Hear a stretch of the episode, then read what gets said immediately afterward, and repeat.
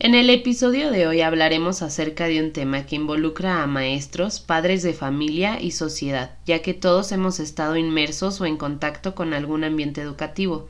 La mayoría de las veces acudimos como estudiantes a la escuela por obligación y por cumplir con las expectativas de los demás, teniendo la esperanza de en ella lograr un desarrollo personal por medio del aprendizaje, la socialización y la búsqueda constante de nuestra autonomía e independencia pero hoy la mirada la enfocaremos a aquellos que durante este camino presentan ciertas dificultades, las cuales muchas veces son desconocidas para muchos de nosotros y probablemente por ello tendemos a rechazar, juzgar o etiquetar a estas personas.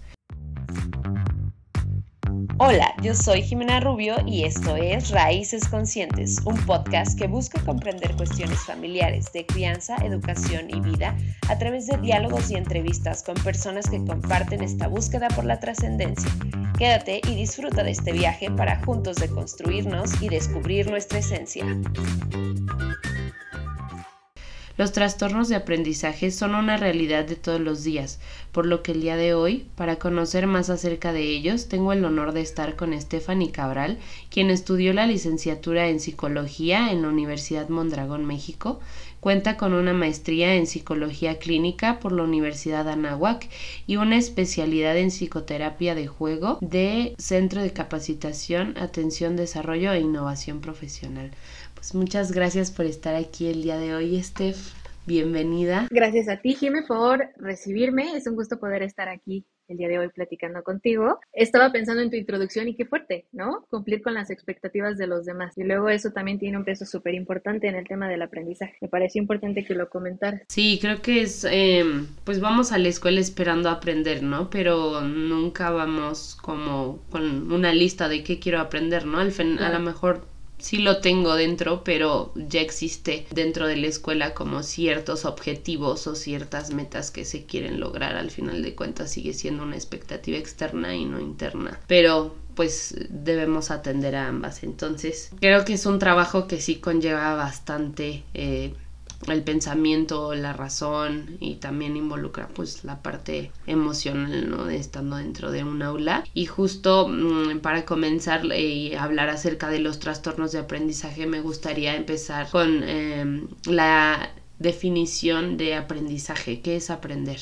En, el mundo de la literatura hay muchísimas definiciones de aprendizaje, ¿no? Ha habido muchos autores como Piaget y Skinner que se han tomado la tarea de definir la palabra aprendizaje a través de la conducta. Mucho acerca de lo observable, del decir, claro, esta persona ya aprendió porque yo le dije que lo hiciera así y así es como lo replica. Pero creo que con el paso de los años precisamente se han generado nuevas teorías o nuevos acercamientos y enfoques hacia esta palabra y encontramos una definición, perdón, muy bella ¿no? Que habla acerca de que el aprendizaje es más bien un proceso en el que se adquieren habilidades, conocimientos, eh, valores, experiencias y que todo esto, sumado a, a tu proceso evolutivo biológico, junto con tu experiencia y junto con las expectativas que tienen, generan precisamente un aprendizaje que se queda a lo largo del tiempo, ¿no? Entonces, creo que así lo podríamos definir como, como un, conjunto de, cosas que se adquieren. Es todo un proceso de adquisición muy, muy complejo, pero también muy interesante. Exacto, y que también no solamente se da en las escuelas, ¿no? Bueno, el día de hoy nos vamos a enfocar, ¿no? A, los trastornos que se generan. Me lo menciona, lo mencionaba al inicio, no solo es en la escuela, o sea, esto es durante tu vida, ¿no? Puedes tener dificultades para aprender, pero es como que más notorio dentro de las aulas porque es donde nuestra idea es ir a aprender algo, pero en la vida constantemente estamos aprendiendo, ¿no? Y creo que sí la definición también ha cambiado con el paso del tiempo, porque si yo me remonto al, no sé, a los ochentas, para un maestro aprender era, no sé, eh, tu nombre, haz una plana y, y, ese era el aprendizaje, ¿no? Y ahorita justo con las nuevas generaciones también se ha transformado y es este proceso que es una búsqueda constante de, cambio en nosotros, ¿no? El crecimiento personal y el desarrollo de nuestras habilidades. Exacto, y que justo como muy bien lo expones, no solamente ocurre dentro del aula, pero con todo lo que ha, conllevado el, crecimiento de la psicología y la pedagogía a través de, de las décadas, podemos encontrar que todo eso que tenemos como experiencia fuera de la escuela puede llevarse dentro del aula y, nos beneficia y nos impacta, ¿no? Ahora ya no solo, que es otro tema, ¿no? El tema de las inteligencias múltiples o, esta parte de, de, las diferentes maneras de expresar la inteligencia, que no solo es memorizar o no solo es escribir planas, es como cuáles son tus habilidades para poderlas utilizar en diferentes ámbitos. Entonces sí, creo que es, es padrísimo la evolución que hemos tenido. Sí, y, está bien padre esto de las inteligencias múltiples, porque justo eh, platicando, no sé, con mi mamá era típico de que es que es una persona muy inteligente. Y cuando me metí a estudiar educación, fue como de todos somos inteligentes, o sea, no hay alguien más o menos, simplemente es que todos tenemos desarrollada más ciertas inteligencias, ¿no? Y a lo mejor puedo ser clasificado como no soy inteligente porque no soy como quien, o una comparación que no está siendo como a partir de un juicio amplio de la pues ahora sí que de la palabra inteligencia, ¿no? Y que justo también se involucra en el aprendizaje. Justo la pregunta es, ¿todos aprendemos de igual manera? Justo, eh, no, precisamente no, ¿no? Porque como todos somos personas diferentes, si bien podemos hacer diferentes categorías, que son las que a lo mejor ya muchos de los que nos escuchan conocen, ¿no? Lo de auditivo, visual, kinestésico, todos podemos a lo mejor encajar un poco en, estas diferentes, en estos diferentes canales de aprendizaje, pero definitivamente no. No podemos decir que todos aprendamos de la misma manera, no podemos decir que, todos vayamos a aprender lo mismo, ¿no? Depende mucho de, de nuestra personalidad, nuestro contexto, nuestra experiencia y nuestras habilidades y capacidades, qué es lo que vamos a aprender y cómo lo vamos a aprender. Entonces, definitivamente no todos aprendemos igual y ese es un súper reto para las personas que desean enseñar, ¿no? El poder identificar cómo aprende cada persona y tratar de hacerlo de manera global es un súper reto. Claro, sí, o sea, yo creo que quien sea maestro y que nos esté escuchando, yo creo que es, es, un tema de todos los días, o sea, porque todos los días estás tratando de enseñar algo pero no puede ser igual siempre, ¿no? O sea, tienes que buscar la manera de atender a todos los, a, los niños que estén dentro del aula y, y ahora ver si lo comprendieron, ¿no? Y que también esto ha sido otra transformación eh, dentro del aprendizaje, que el maestro era el que sabía todo y que te iba como en una cajita a depositar el conocimiento, lo cual pues ya es algo retrograda, ¿no? Ahorita es más bien retomar eh, lo que cada quien, porque todos estamos aprendiendo todo el tiempo y, los en este momento pues, estamos hablando de los infantes, ¿no? Sobre todo ellos están descubriendo, entonces claro que ya traen ciertos conocimientos y ahora como maestro pues nos toca como de sacar y como guiarlo hacia pues una finalidad, ¿no?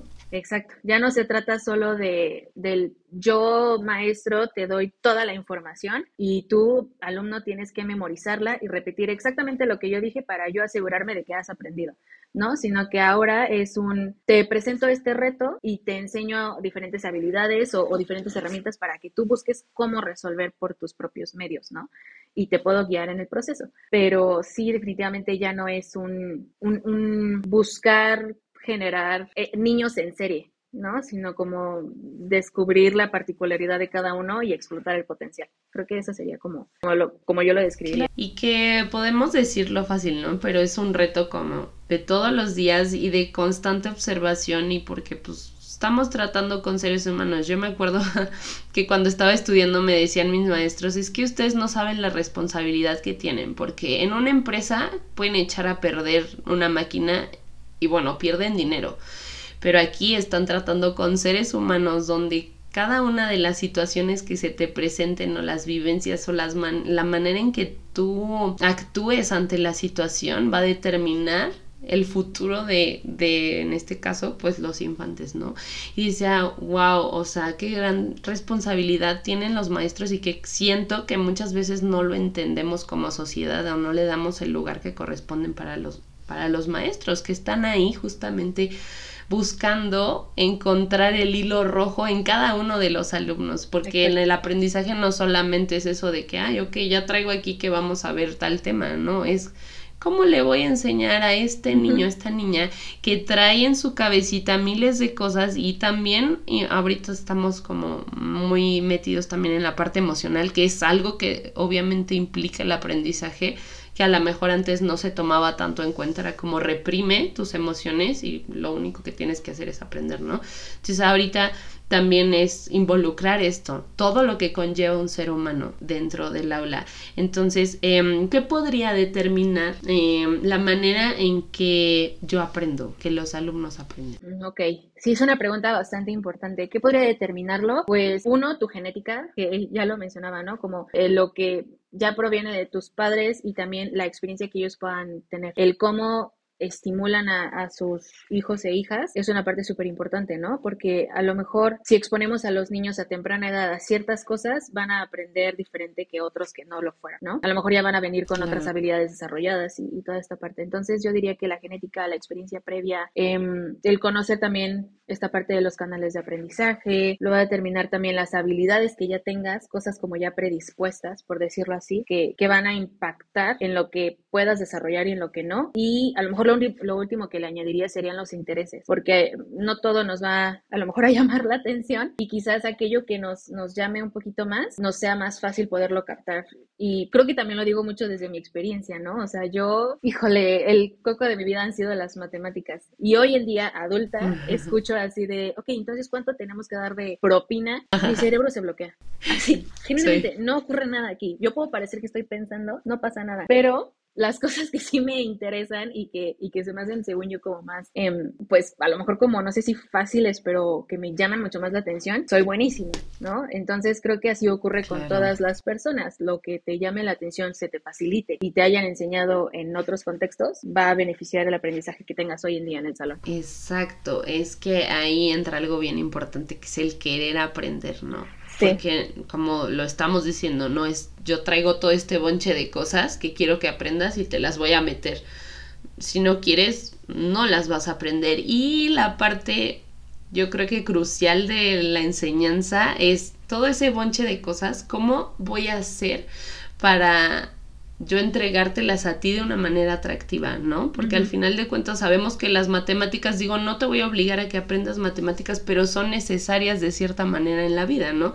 ya sé. Eh, digo, sí, hasta para las cuentas eh, al momento de ir al restaurante es como de, mm, y, y también te entiendo porque a mí me pasó, yo creo que y tiene que ver con estas estrategias de aprendizaje que se utilizaron en mi escuela, con las cuales yo terminé odiando las matemáticas, con las cuales yo creía que no era buena para matemáticas, que tuve la experiencia de estar trabajando en una escuela Montessori y como maestra descubrí el amor a las matemáticas, porque era, le estoy entendiendo, o sea, como ahí son de materiales, yo de, ah, eso quiere decir, este, dividir, eso quiere decir multiplicar. Entonces, porque era una manera como más, este, ¿cómo se puede decir? Manipulativa de ver las matemáticas, lo cual yo jamás había tenido una idea de que la multiplicación era de esta manera, ¿no? Y me gustó, pero tiene que ver con con esta parte de las estrategias, de estrategias y materiales que se utilizan para enseñar, lo cual también es otro reto más. Con el cual volvemos a darnos cuenta que el problema no muchas veces es el alumno, sino que cómo estoy enseñando y qué le estoy dando a ese alumno y de qué manera se lo voy a entregar, ¿no? Si es o sea, yo lo he visto. Hay veces en que lees el cuento y lo lees así como de, ay, porque se los tengo que leer y obviamente tus alumnos es como de, ay, que se callen, ¿no? Pero lo lees exacto de una manera atractiva, le pones voces, entusiasmo y créeme que pues he visto la diferencia, ¿no? Así como de que tienes la atención. Entonces creo que también eso es muy, muy importante para determinar. Y que pues sí, el interés. Exacto. Y que un punto creo que importante por mencionar y es esta parte de que como maestros no somos eh, material de entretenimiento o, un show, por decirlo así. O sea, no, no se trata de montar un espectáculo para poder enseñar, pero sí es importante hacer diferentes cosas que provoquen la atención y la intención de las cosas que estás haciendo, ¿no? Entonces, o sea, no es que vayas a hacer un truco de magia enfrente de tus niños para poderles enseñar geografía, pero a lo mejor sí puedes hacer actividades súper divertidas donde exploren un globo terráqueo y puedan hacer una expedición inventada, ¿sabes? Como hacerlo al interés de ellos, pero también comprender que están en un nivel en donde aprenden más fácil jugando y, viéndolo de una manera como aterrizada a, su edad, ¿no? ¿no? No tanto como puros datos de eh, fechas y nombres y memoriza y piensa y responde. No, que sea interesante y también útil, que puedan ver la utilidad de lo que están aprendiendo. Creo que es importante. Sí, el, el explotar la creatividad que muchas veces la apagamos, más bien de, en vez de sacarla, la apagamos, justo por esta interacción que se da entre maestro y alumno y hay muchos factores, o sea, hay muchos factores que pueden influir en, esta interacción, ¿no? Tanto las situaciones que el alumno está viviendo en su casa, tanto como las situaciones que está viviendo un maestro en su vida diaria, ¿no? Entonces, al final de cuentas, pues se puede perder mucho la, pues el enfoque de la educación en todo esto, ¿no? Porque ahorita yo siento que se ha transformado demasiado la educación y el aprendizaje porque al maestro ya le tocan un montón de cosas, a la escuela ya le tocan un montón de cosas que antes no, y a lo mejor sonará como muy cliché, pero era de que antes los papás era de, oye, respeta a tu maestro, y ahorita es como de, ay, vieja loca, no le hagas caso, tú haz otra cosa, ¿no? Entonces digo, vamos perdiendo el valor y la importancia como docentes por también la, la la forma en que se, se manifiestan las, pues ahora sí que las, no sé, las interpretaciones de las familias. Entonces, y, creo que sí también eh, eh, ha sido pues, crucial en este cambio y, y, la tecnología también es otra cosa que eh, mm, pues vino a ayudar, pero también no tanto, porque lo decías, no vas a hacer un show, pero hay veces que casi casi quieren que hagas un show porque si no no te ponen atención. ¿Por qué? Pues porque todo el día se la pasan viendo la tele y en la tele pues digo, qué cosa más divertida que color, sonido, risas y entonces llegan a la escuela y es como de, ay, qué aburrido, ¿no? Ponnos una película. Que, es súper importante que justo trabajemos en conjunto eh, padres y escuela, ¿no? Todos en camino hacia la misma dirección y que exista mucha comunicación de qué es lo que se espera, ¿no? Porque justo creo que, que, en esta parte del yo como papá o mamá espero que la maestra o el maestro entretengan a mi hijo y me lo eduquen y, y regrese a la casa ya así como soldadito y sacando 10 y siempre bien portado. Ah, son, justo como decías al inicio del, del episodio, expectativas de los adultos que a lo mejor ni siquiera encajan con el niño que están describiendo, ¿no? Entonces es súper importante la comunicación entre ambas partes, entre todos los adultos responsables de los niños, para poder generar un plan realista de lo que estamos esperando de ellos. Exacto, y enfocado más que nada al alumno. Al final de cuentas es esta, las diferencias que hacen a las personas, ¿no? Y, y, no terminar con adultos frustrados haciendo algo que no les gusta porque toda su vida así ha sido. O sea, han seguido lo que les han dictado y las expectativas de los demás y sufren, o sea, sufrimos, este, ¿por qué? Pues porque no me gustó lo que estoy haciendo y, y entonces es una cadena, ¿no? Y creo que sí es cambiar ese chip a decir, oye, o sea, no se trata de, de que tengas puros dieces y esa es la escuela y ya estás perfecto, o sea, no, más bien es, es explotar tus capacidades, eh, desarrollar este interés que tanto hablamos y hacer un equipo. Y que tú como que a veces también siento se da esta lucha entre papás y maestros y, lo cual debería para mí terminar, no, no, es como que muy soñador esto, pero, muy pero estaría padre, muy idealista exactamente, este, que se unan, o sea, si papás y maestros y terapeutas también, en este caso que ahorita vamos a adentrarnos un poco más a los trastornos, nos unimos, entonces yo creo que van a salir niños maravillosos, este, estudiantes maravillosos, eh, con ganas de aprender, ¿no? Que ahorita tú les preguntas y, ay, no, no quiero, porque hemos cambiado este concepto de qué es el aprendizaje, o sea, nada más meter conocimiento, no.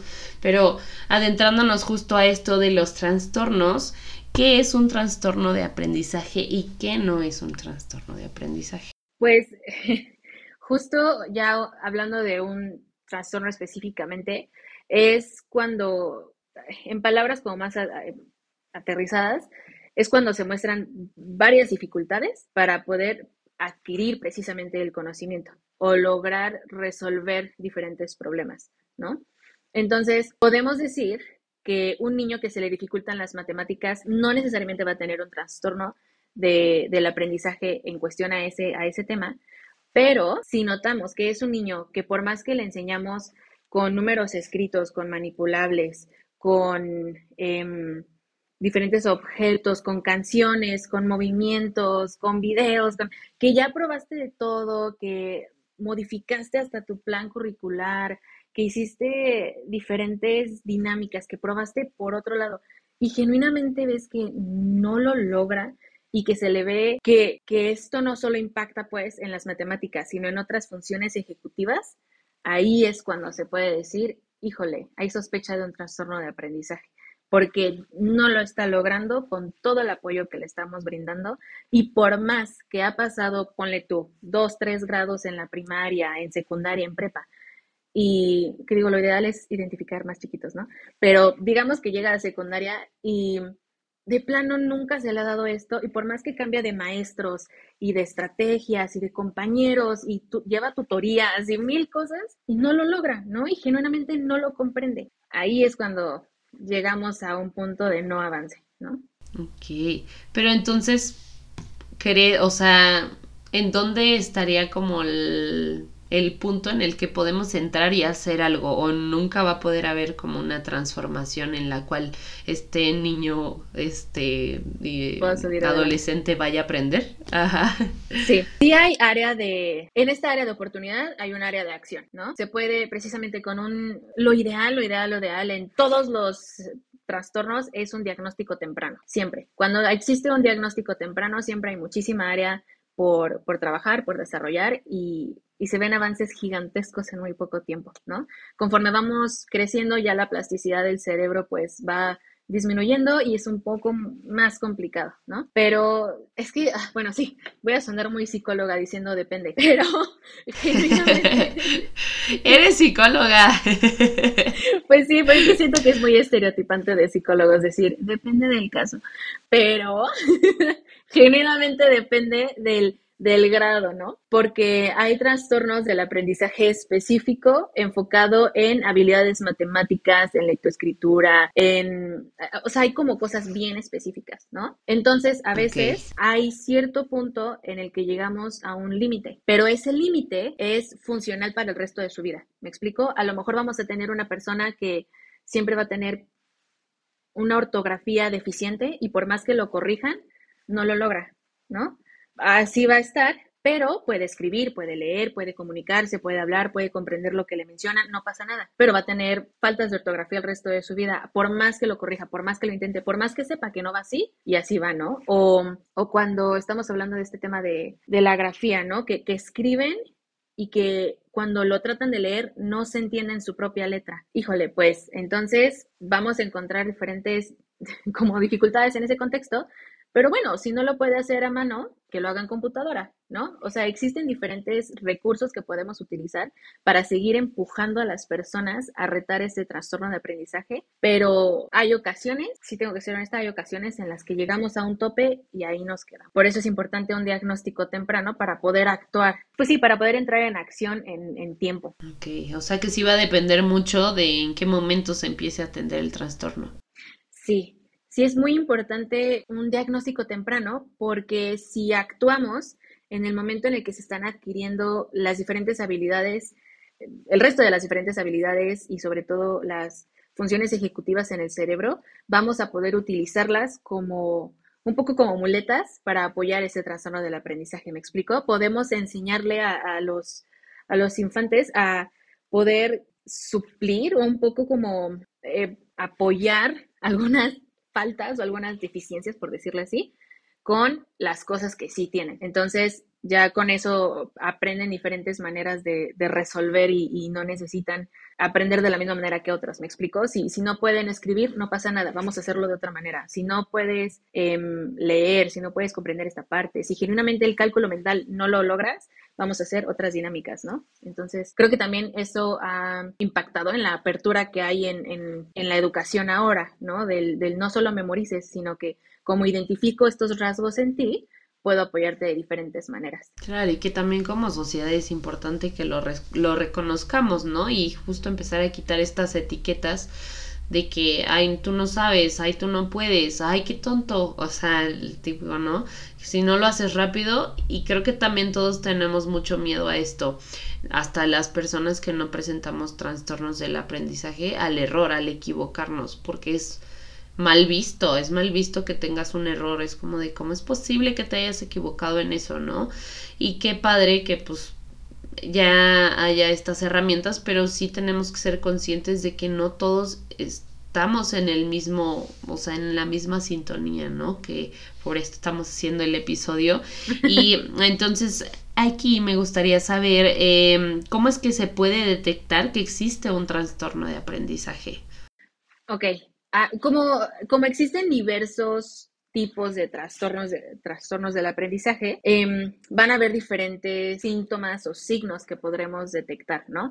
Pueden ser cosas tan básicas como el no poder diferenciar de la izquierda y la derecha, ¿no? Eh, pequeños factores que, que en actividades dinámicas de la escuela uno diga, ¿cómo es que este chiquis tiene meses practicando esto y no logra diferenciar la izquierda y la derecha y siempre se equivoca, puede ser un, rasguito, ¿no? Por decirlo así. Em, como mencionaba anteriormente, ¿no? Cuando, cuando ves que por más cambios, adaptaciones, apoyo, explicar uno a uno, modificarle la actividad, todas estas cosas que uno hace como maestro para apoyar el aprendizaje, que no, no, no impacta en beneficio de su aprendizaje y no lo logra, podemos empezar a detectarlo. Eh, en el aula, si bien no podemos diagnosticar algo o no podemos em, aterrizar en algo específico, porque se necesitan muchas cosas para poder determinar algo así, em, sí podemos ir detectando ciertos rasgos. O sea, cuando un, un pequeño o pequeña está haciendo una actividad y de pronto en lo visoespacial se, se empieza a ir mucho más grande o que ves que no diferencia, no lo sé, entre los movimientos articulatorios o que ve la pantalla de lado, diferentes cosas que, que te saltan. Luego, luego como maestro, te saltan y que dices, ¿por qué está haciendo esto? y que le corriges y que le apoyas y que se lo, se lo comunicas como de, neta, cosas bien sencillas, ¿no? Como de, oye, mi amor, ¿qué escribiste aquí? ¿No? Por favor ayúdame a leerlo y que no lo logran hacer y que sigue así por más que lo apoyas, sí, sí vale la pena consultar con alguien que pueda realizarle un estudio, ¿no? Un diagnóstico. Sí, claro. Y, o sea, creo que aquí es sumamente importante, uno, la observación, ¿no? O sea, como docente, porque para poder em, canalizar a, a, un especialista, pues sí tenemos que estar en constante observación Em, y anotar lo que vamos viendo y que pueden ser en diversas este, materias, ¿no? Y en este caso, ¿quién sería el especialista que nos podría apoyar o a quién podríamos acudir? Pues sería un trabajo integral entre psicólogos, sí, psicólogos, a lo mejor puede ser de cualquier tipo, pero a lo mejor em, enfocándolo mucho, mucho en psicólogos educativos y psicólogos em, clínicos dedicados a los niños, psicólogos infantiles, aunado a un neurólogo, porque sí valdría la pena revisar esta parte de, del desarrollo ¿no? del cerebro de los, de los chiquis. Igual em, sería importante descartar cualquier otra cosa, ¿no? O sea, revisar que, por ejemplo, todos los sentidos estén en orden, porque son nuestros primerititos canales de obtención de información si yo no escucho bien, si yo no veo bien, si yo este, no logro, porque incluso hay, diferentes cosas sensoriales, ¿no? Si yo no logro discernir los diferentes em, materiales o, eh, eh, los diferentes, ¿cuál es la palabra? Estímulos que recibo, entonces va a ser mucho más difícil para mí el aprendizaje, ¿no? En este sentido, siempre la recomendación es descartar algo fisiológico, decir, revisa que la audición esté bien, vayan a, una, em, a un estudio de, del optometrista y más que optometrista, a lo mejor de optometría funcional, se llama, me parece, que, es cuando analizan como el movimiento de los ojos, em, la velocidad de, estos, que sean coordinados,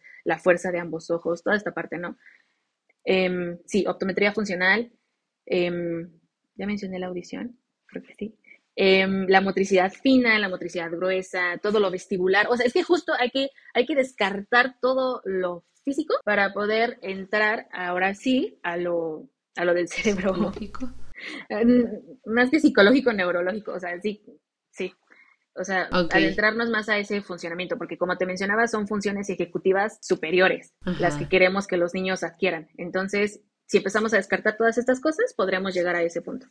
y entonces ahí dejaría de ser un trastorno de aprendizaje, o sea, si tiene que ver con algo físico o sigue siendo un trastorno de aprendizaje. Sería una necesidad educativa especial, no sé si existe alguna diferencia. Creo que, y esto es un criterio personal, no, no cuento con la información así detallada, pero mi suposición es que sí dejaría de ser un trastorno del aprendizaje si detectamos que, por ejemplo, necesita un aparato auditivo.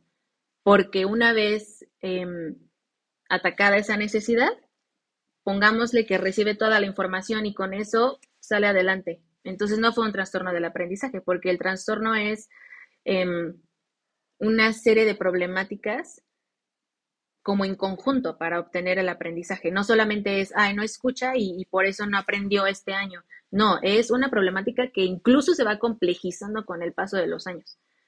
Entonces, creo que sí sería diferente. Pero a lo mejor podría corregirme alguien, ¿no? claro, sí, no, estamos aquí. Si alguien tiene otra información, claro que nos la puede comentar. Y también aquí, pues, podría ser que también tengan algún problema neurológico, ¿no? Donde sí sus funciones estén afectadas. Y, entonces también, no sé, pues ya no puede hacer un trastorno porque ya no va a poder darse este desarrollo o este proceso de que de alguna manera voy a encontrar cómo hacerlo o cómo desarrollarlo, ¿no? O en qué apoyarme y cómo se debe atender un trastorno de aprendizaje. Ok, súper importante, ¿no? el poderlo atender y que no se deje ir. Dependiendo del, del, tipo de trastorno será la, el acompañamiento o, el apoyo que deba de recibir, pero definitivamente la primera línea es un trabajo, como te mencionaba, integral y colaborativo entre escuela, terapia y padres de familia porque los tres necesitamos actuar en el mismo canal, ¿no? Si de los tres lados estamos apoyando desde la misma línea, el pequeño o pequeña va a salir adelante mucho más sencillo. Entonces, el primer paso que yo diría sería ir con un especialista, con alguien profesional que pueda, uno, diagnosticar esta problemática con todas las bases y toda la evidencia necesaria. Dos, proporcionar estas terapias que se enfoquen específicamente en lo que en lo que el infante necesite, ¿no? O sea, si necesita aprender a, escribir, a leer, el cálculo mental, a dejar de despejar las letras, toda esta parte, pues entonces atacar esa problemática. Y eh, creo que me parece muy importante compartir las estrategias necesarias que se van a utilizar en casa y en escuela, ¿no? A lo mejor en casa siempre las típicas es a través de la parte cotidiana en su día a día, trabajen letras o hagan sumas o pregúntenle cuántas cosas tengo aquí, como esta parte, ¿no? Y luego en la escuela es, en estas actividades, apóyame con esto y modifica esto y mejor déjale este trabajo en lugar de este otro. Entonces, haciendo un trabajo integral es que se logra apoyar en los trastornos del aprendizaje. Hay, hay algunos que sí requieren cierto medicamento, pero esos ya son así como como los particulares. Entonces, nada más lo menciono por, por no dejar que puede ser que, que en algún momento surja un trastorno del aprendizaje que necesite medicamento, a veces también impactan de manera benéfica, ¿no? Con los niños se utilizan dosis muy pequeñas, pero que ayudan un montón. Y a veces no siempre es para, no, no es para siempre, ¿no? Es, es en lo que se desarrollan y de pronto ya lo logran y ya pueden salir un poquito adelante sin necesidad de medicamento con los ajustes que se hayan hecho.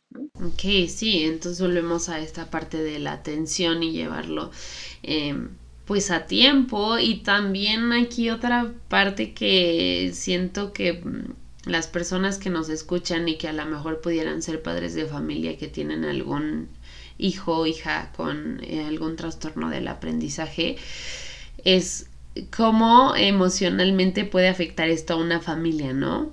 Porque a veces, justo por eso no los llevan a terapia, a terapia porque no quieren afrontar la realidad, ¿no? Y me ha pasado como maestra también ver que muchos papás es que, es que dejan la terapia porque quieren en vez de, ayudarlo, le, le están afectando, ¿no? Sí, se le va a quitar, va a aprender. Entonces. No pasa nada. Exacto. Entonces ahí no sé por qué se de esto, o sea, por qué se niegan tanto los papás en esta parte. Creo que eh, es un gran tema de estigma, ¿no? creo que a pesar, a pesar de los avances y del desarrollo que ha habido en cuestión de salud mental y, y pedagogía a lo largo de los años, sigue habiendo cierto estigma en el sentido de, claro, es que el psicólogo es para los locos, ¿no? Vas a ir al loquero y quién sabe qué cosa te va a decir. O el estigma o, la decepción del, del, ideal que ellos tienen como padres, de decir, es que cómo va a ser que mi hijo no puede. O sea, si yo pude, si su hermana pudo, ¿cómo es que mi hijo no va a poder? No, en esta familia somos doctores y los doctores saben matemáticas y saben leer y saben escribir, ¿no? Como que siempre hay que estar muy al pendiente de cuáles son nuestros ideales y qué expectativas también y exigencias estamos poniendo en los niños para poder darnos cuenta de, en qué postura estamos. ¿no? Y, y, ver si no les estamos exigiendo cosas que ni al caso, ¿no? Hay que, paso número uno, y como lo decías hace rato, observar es conocer, es tomarnos el tiempo de conocer al infante que tenemos enfrente, ¿no? Entonces, eh, sí, muchas veces no, no, se, no se actúa a tiempo por estigmas, por miedo, quizás más que sospechar de un trastorno del aprendizaje, hay veces que los papás temen y que también está, fatal este estigma, temen que exista, no lo sé, algún tipo de retraso o síndrome o déficit, como que se temen muchas cosas que pueden conllevar un diagnóstico de por vida y que signifiquen mi hijo no es perfecto como yo lo había esperado, ¿no? Entonces, híjole, pues ahí entramos en muchos conflictos porque luego se van dando cuenta que ni siquiera era esa parte, ¿no? Luego los niños se desarrollan como ellos quieren desarrollarse y rompen con todo lo que esperábamos de ellos. Entonces, primero es romper mucho con, con este ideal que tenemos para ver la realidad que, que estamos teniendo frente a nosotros, ¿no? Entonces creo que por eso no, muchas veces se deja de, de apoyar de manera psicológica. Exacto sí, yo también creo que, que es, pues, es doloroso también para las familias recibir este tipo de pues, noticias, ¿no? Porque justo estás rompiendo un ideal, algo que tú tenías una expectativa. Y yo creo que como hijos, hijas, hijes, Siempre, o sea, siempre tenemos que romper los ideales de los demás y los digo para salir adelante. Para conocernos, claro. Exactamente, y, es porque realmente los papás, digo yo no soy mamá, pero creo que tenemos la idea, ¿no? De que quiero lo mejor para, bueno, tampoco todos, pero quiero lo mejor para mi hijo, mi hija, mi hija. Y lo mejor que es lo mejor, ¿no? O sea, que sea súper bueno en lo que a mí me gusta, que sea súper bueno, en que tenga la mejor educación, en que tenga eh, materialmente hablando lo mejor, o en que realmente sea él mismo y pueda desarrollarse sus capacidades, ¿no? Y que aquí es justo lo que dices, quitar ese estigma de que tienen que ser de cierta manera y otra vez encerrarlos en cajita y esto es lo que tienes que hacer y así como si fuera de una fábrica, así saliendo, ¿no? Exacto. Lo cual es terrible porque entonces nos convertimos en esta sociedad que estamos perdidos y no sabemos qué, qué soy, quién soy, a dónde voy, a dónde me dirijo. Justo eso te iba a decir, hay que cuestionar, ¿no? Hay que cuestionarnos por qué tenemos estos ideales, de dónde provienen, por qué quiero yo que mi hijo o mi hija sea violinista, como poder no solo repetir patrones, sino realmente cuestionarnos por qué, o como cuando a mí me ha pasado, ¿no? Porque en la consulta privada he trabajado con papás y les pregunto, como, ¿qué es lo que esperas para tu hijo o hija? No, pues que sea feliz, ¿ok? Pero ¿qué es esa felicidad? ¿no? ¿Qué es la felicidad? es, un concepto súper amplio, súper subjetivo, ¿no? Cuando, cuando lo pones así y entonces ahí cuando los vas aterrizando te vas dando cuenta de verdaderamente cuáles son esas expectativas, ¿no? No, pues que tenga un empleo, que se case, que tenga hijos, que, o sea, ya vamos hablando más de, de sueños o de meta por cumplir que, que, de un, claro, que sea feliz, pero feliz a, a, razón de quién, ¿no? O sea, que tu hijo sea feliz en nombre de, de qué cosa bueno, es, todo un tema. sí, sí, no, justo. Sí, creo que es importante que lo tomemos porque es, eso va a mover muchísimo la definición con la cual iniciamos del aprendizaje. Porque mm, hay una imagen, seguro la has visto, ¿no? Donde creo que hay un eh, un profesor le dice, tu hijo sacó, no sé, cinco en matemáticas, pero en arte sacó 10, ¿no? Y un papá lo lleva a clases de matemáticas para que sea bueno en matemáticas. Y el otro es como de, toma, te traje pinceles. Entonces es reflexivo porque lo decíamos, o sea, ocupamos las matemáticas, ¿no? O sea, tampoco puedo decir, ya, nomás me voy a enfocar, ¿no? porque también ahí es parte de la sociedad que te lo, o sea, te lo exige, ¿no? Y que o sea, si yo quiero ser artista, te vas a morir de hambre, ¿no? Es lo primero que te pueden decir, ¿no? Entonces, sí es, sí son varios factores que influyen en, en, en, esto, el deseo de aprender, las ganas de aprender. Y justo entonces, sumándole, si yo tengo un trastorno y entonces ya no soy aceptado porque tengo un trastorno, todavía es, o sea, un plus a esto, ¿no? Lo cual esperemos y que las personas que están escuchando pues logren abrir un poquito más ese panorama y darles la oportunidad a ser ellos mismos este a, explorar esa otra parte que no es no es solamente lo que no puedo hacer sino lo que sí puedo hacer y que soy capaz no hacerlo a tu manera sino a mi manera no y aprender a la diversidad que tanto nos hace falta. Pero bueno volviendo a, a los trastornos un infante que presenta algún trastorno de aprendizaje va a poder eh, pues no sé si la palabra normal esté bien, pero de manera sencilla en su cotidianeidad o qué ocupa para que no sea tan complicado. Ok, ok. Sí pueden desenvolverse sin ningún problema. Lo digo así porque al final del día nadie es perfecto en todas las áreas, ¿no? Nadie es el mejor ni, ni el máster en todas las materias, por decirlo así retomando esta parte de, la escuela, ¿no? Todos requerimos apoyo en algo en específico. Entonces creo que aquí precisamente es muchísimo trabajo de inclusión dentro del aula, de decir, así como tú necesitas lentes, así como tú necesitas una banca más alta, así como tú necesitas em, un adaptador para tu lápiz, esta persona necesita escribir en su computadora, esta persona necesita estar enfrente del pizarrón o este, incluso como maestros podemos ser súper honestos y decirles a los niños, ¿no? Como de, a mí se me da súper fácil hacerles em, presentaciones o, hacerles exposiciones acerca de, la materia. Pero yo sé que ustedes aprenden de otras maneras, podemos hacer proyectos, podemos hacer maquetas, podemos hacer em, videos musicales, ¿no? O sea, como ir explorando, porque como todos somos diferentes, todos requerimos apoyo en algo, ¿no? Y que justo esto a lo mejor ayudaría un poco en esta parte del estigma, ¿no? Que todos siempre vamos a poder recibir apoyo en ciertas cosas y que el tener un trastorno de aprendizaje no significa que... No, no, soy el único que, que, ocupa apoyo. Y, y, fíjate que qué padre, porque ahorita digo, estamos esperando ser buenos en todo, ¿no?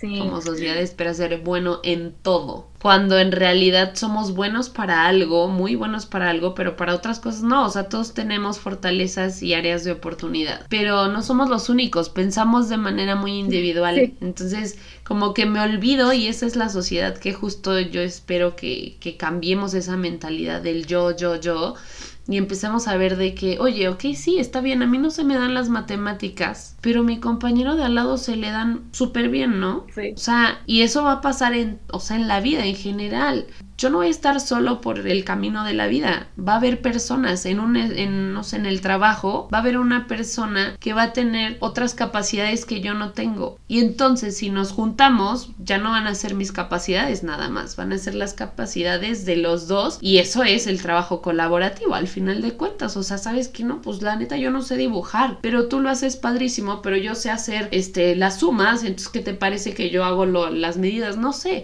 Es esa parte de conjuntarlo que yo tengo para ofrecer y también darnos cuenta de en dónde necesitamos el apoyo, porque no es solo que tengo un trastorno, o sea, obvio, ocupan un poco más, pero lo dijiste súper bien, todos ocupamos de todos, ¿no? Y entonces es como de quitarnos ese estigma también de que yo tengo que ser bueno en todo. Exacto. O yo tengo que poder solo. Exacto. Sí, sí, sí. Y que tenemos miedo a pedir ayuda también, ¿no? ¿Por qué? Porque entonces me voy a ver que yo no puedo. Y sí, realmente. Pues, exacto, no siempre puedo. Y es esto también mucho que, que, que viene, creo, de las competencias, ¿no? Del tener lo mejor de lo mejor. Sí, eh, concuerdo bastante que todos ocupamos apoyo, no solo los que tienen un trastorno. Y ahora, como docentes, justamente, que nos toca esa parte de apoyar a todos los alumnos y que se están esperando muchas cosas de nosotros como docentes, docentes, como decentes eh, ¿Cómo puedo, como decentes docentes, cómo puedo yo apoyar a mis alumnos? O sea, y más específicamente hablando, a los que tienen un trastorno de aprendizaje. Claro, qué importante el saber que sí se les puede apoyar, ¿no?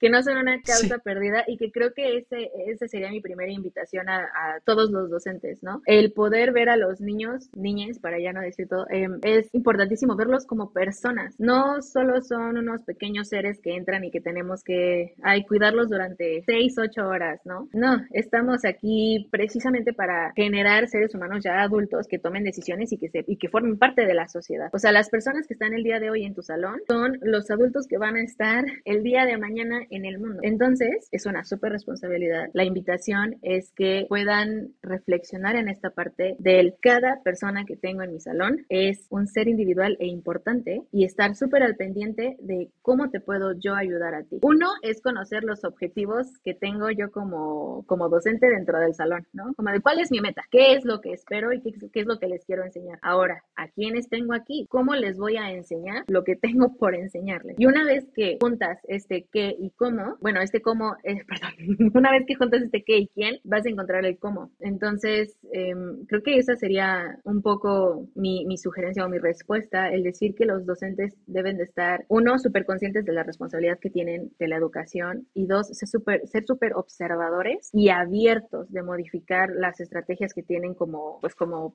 educadores. Porque si puedo llegar yo como psicóloga padrísima de no, a este pequeño le vas a hacer esta y esta adecuación, pero si me topo con un docente que me dice mm, no, porque tiene que aprender como yo lo estoy diciendo, porque así se aprende, mm, bueno, nos vamos a topar un poco con pared, ¿no? Eh, va a ser un poco más difícil en ese sentido. Entonces, un docente puede ayudar teniendo muchísima apertura y muchísima vocación. Sí, sí, justo porque no es fácil porque no es solamente un alumno, o sea, son todos y atender a todos y entonces implica qué para cada quien, ¿no? Lo que decías y, y, el cómo. Entonces, eh, es estar abiertos a que ni yo como docente soy perfecto, y que tengo que em, ahora sí que hacer adecuaciones, cambiar. Decía, me acuerdo un maestro decía, es que, o sea, si tu clase no está funcionando, haz otra cosa. O sea, literal, pierdan ese miedo a hacer otra cosa. Así mi plan yo tengo aquí la lista y que ya hice miles y que claro, también entiendo porque soy maestra y sí es muy frustrante que tú te pasaste todo un día planeando una clase y llegas y tus alumnos es como de qué asco,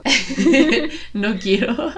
Este, es esto, es como de ah, la flexibilidad, el aprender a decir, la neta, no me, o sea, no es lo que yo esperaba, ¿qué voy a hacer, no? Con estos, este, 20, 30 alumnos que tengo en el salón. Híjole, hay veces que igual ya está, relájate, o sea, a ver, siéntense, vamos a hacernos masaje, vamos a abrazarnos, vamos a, jugar la papa caliente, o sea, algo que lo saque también y a ti como docente de esa encrucijada en la que estás, ¿no? Pero que sí es una responsabilidad enorme el saber qué tengo que hacer yo, ¿no? Como docente y en qué momento tengo que hacerlo. Entonces, y que también aquí no es solamente dentro del aula, sino que están los papás. O sea, ¿cómo me voy a apoyar de esta parte tan importante? Porque eh, sé que tú a lo mejor haces circo, maroma y teatro en, el aula, pero al momento de que se van a la casa, se corta. Y entonces es como, la escuela es una cosa y la casa es otra, cuando debería de ser una unión, ¿no? Utópicamente. Ajá. Entonces, ¿qué les recomiendas a los papás, no? O sea, cómo pueden ayudarnos. Creo que igual la primera palabra que me viene a la cabeza es muchísima apertura y mucha paciencia y, confianza en que los, los peques pueden salir adelante, ¿no? Que, que no todo en la vida es un 10 en la boleta, sino que hay muchas, muchas cosas en la vida que sus hijos pueden todavía lograr sin necesidad de ser el número uno en la lista de calificaciones, ¿no? También siento que pueden apoyar simplemente escuchando, ¿no? Como bien decíamos hace rato, a veces puede impactar de manera em, emocional y, mental esta parte del, a lo mejor, ser el rezagado del salón. A lo mejor como padre puedes estar ahí como apoyo, ¿no? De decir, te entiendo. Yo también me sentiría súper frustrado de que todos los demás están aprendiendo así y yo no lo estoy logrando como tal, pero podemos hacer un plan o simplemente te abrazo o no pasa nada, ¿sabes qué? Fíjate que yo de niño también batallé muchísimo con esto, que escuchen tus experiencias, que sepan que tú también batallaste en algún momento, ¿no? O sea, empatizar con ellos. Creo que esas serían como algunas de las cosas que los papás podrían hacer para, para seguir apoyando a sus hijos, ¿no? Y, y el, el poder buscar un apoyo externo y que ahorita que mencionabas lo de los docentes, que, que puedan tener como un momento de, de, relajación, también creo que es importante aquí en el punto de los maestros y de los padres, el poder decir, no están solos, ¿no? Busquen apoyo. Los, los docentes pueden, no lo sé, buscar compañeros docentes y preguntarles, oye, no sé qué hacer con este grupo que no le puedo enseñar tal cosa. Buscas consejo. Los papás, buscar primero a lo mejor su línea de confianza serán la familia. Está perfecto. Oye, primo, tía, hermana, no sé qué hacer porque fulanito no, no logra, no lo logra y ya me frustré y, y yo tengo, muchos papás siempre me han dicho, no tengo em, cualidades de docente. Siempre lo dicen, ¿no? yo no nací para ser maestra. Pues no, nadie te está pidiendo que seas maestra, eres mamá, eres papá, apoya desde tu lugar. Lo que te toca. Exacto, exacto. Puedes hacer mil cosas desde tu trinchera. Abre el panorama y trabajemos en conjunto. Esa sería mi sugerencia. Claro, y es que todos aquí creo que hemos sido estudiantes, todos fuimos niños, y es justamente regresar a esa etapa. O sea, cuando yo era estudiante, cuando yo era niño, ¿qué quería? ¿Qué, qué sentía? ¿Cómo veía a los grandes, no? Y que nos cuesta trabajo porque ya llegas a la etapa adulta y es como de, ay, tienes que ser todo esto, ¿no? Y nos olvidamos en que pues el mundo de los niñes es muy sencillo. O sea, ellos van a donde los lleves, literal. O sea, de esta manera es como de pues guíalos, escúchalos, ve qué piensan, cómo piensan. Y es tan bonito y yo creo que, y también siempre lo he dicho, o sea, yo como maestra aprendo mucho de mis alumnos, muchísimo, porque ellos ven cosas que justo por la, ahora sí que por el paso del tiempo, te vas apagando tú, ¿no? Esta creatividad y la manera en que a lo mejor se pelean, este, y a los dos minutos ya están bien, ¿no? O sea, ya se les olvidó y uno como adulto es como de toda la vida odiando, ¿no? A la persona. Y digo que, también tenemos, exacto, que tenemos que aprender muchísimo de esta parte y, que no tenemos que ser perfectos, o sea, al final de cuenta, eh, de cuentas no estamos buscando la perfección sino más bien el poder ser uno mismo, ¿no? Y, y, y, que recordar que todos hemos pasado por ese camino y que lo seguimos, ¿no? O sea, como no dejamos de aprender. La vida es constante aprendizaje. Y yo creo que hasta siendo adultos también nos hemos sentido frustrados dentro de nuestro, nuestra área de trabajo, ¿no? Como de que y que también otra cosa muy importante que mencionaste es esta parte de acudir con alguien más. Si yo no puedo, acude con alguien más y que esperemos que sea alguien más eh, sea una persona compartida, porque también se da mucho como de que... yo no te voy a decir cómo se hace, ¿no? Te toca a ti, ¿no? En vez de... Y es otra vez este pensamiento individualista. Pero, pero al final de cuentas, para lograr que una sociedad crezca, mejore y que no seamos ese típico cuento de el que jala la hormiga o los, no, que son los, cangrejos, para que, para que no avance, es, es justo más bien te voy a apoyar, ¿no? Con lo que yo tengo para darte, ¿no? Eh, en cualquier aspecto de la vida, pero pues bueno, ya estamos llegando al final del episodio. Muchísimas gracias, Steph, por haber estado aquí con nosotros y me gustaría que nos compartieras tus redes sociales. Eh, sé que también das terapias, entonces, ¿cómo pueden ponerse en contacto contigo? Claro, gracias, Jimé. Pues Em, tengo mi Instagram que es SIC, es P-S-I-C punto Stephanie Cabral. es S-T-E-P-H-A-N-I latina E, Cabral con B, así todo pegadito. En Instagram pueden contactarme sin problema y a veces subo por ahí algunas imagencitas em, importantes en fechas especiales, como conmemorativas, o con mensajes por ahí que, que siento que vale la pena compartir. Excelente, ya tenemos entonces ahí donde contactarte y pues muchísimas, muchísimas muchísimas gracias nuevamente por haber estado aquí. Espero que todas las personas que nos escucharon hayan disfrutado del episodio, se hayan quedado con algo, les haya hecho mover ciertas ideas, ciertos estigmas, exactamente clic. Y, y, pues muchísimas gracias. Les, los, les vemos ay, sí, el próximo martes. Gracias por acompañarnos en un viaje más en la búsqueda de trascendencia. Si te gustó el episodio, no olvides compartir, calificarlo y seguirnos en nuestras redes sociales. Hasta la próxima.